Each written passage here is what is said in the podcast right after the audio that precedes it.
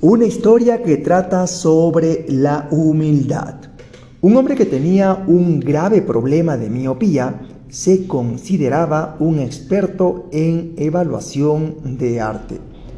Un día visitó un museo con algunos amigos. Se le olvidaron los lentes en su casa y no podía ver los cuadros con claridad. Pero eso no le detuvo de ventilar sus fuertes. Saúl, una historia que trata sobre la humildad. Un hombre que tenía un grave problema de miopía se consideraba un experto en evaluación de arte. Un día visitó un museo con algunos amigos. Se le olvidaron los lentes en su casa y no podía ver los cuadros con claridad. Pero eso no lo detuvo de ventilar sus fuertes opiniones. Tan pronto entraron a la galería, comenzó a criticar las diferentes pinturas. Al detenerse ante lo que pensaba era un retrato de cuerpo entero, empezó a criticarlo. Con aire de superioridad dijo, el marco es completamente inadecuado para el cuadro. El hombre está vestido en una forma muy ordinaria y andrajosa.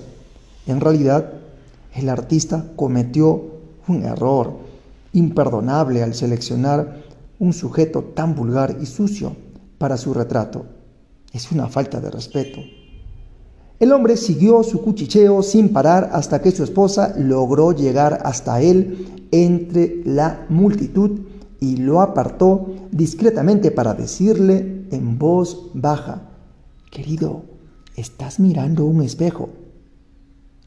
Y ahí termina esta cortísima historia Muchas veces nuestras propias faltas, las cuales tardamos en reconocer y admitir, parecen muy grandes cuando las vemos en los demás. Debemos mirarnos en el espejo más a menudo, observar bien para detectarlas y tener el valor moral de corregirlas. Es más fácil de negarlas que reconocerlas. Por eso es necesario hacer a un lado el orgullo, pues solo con humildad podremos ver nuestros defectos y corregirlos. El que finge sus faltas no prosperará, mas el que las admite con humildad alcanzará respeto y crecerá como persona. Por eso es importante reconocer que no somos perfectos, que constantemente cometemos diversos errores, incidentes, y asumirlas y mejorarlas. Nos vemos hasta el siguiente podcast.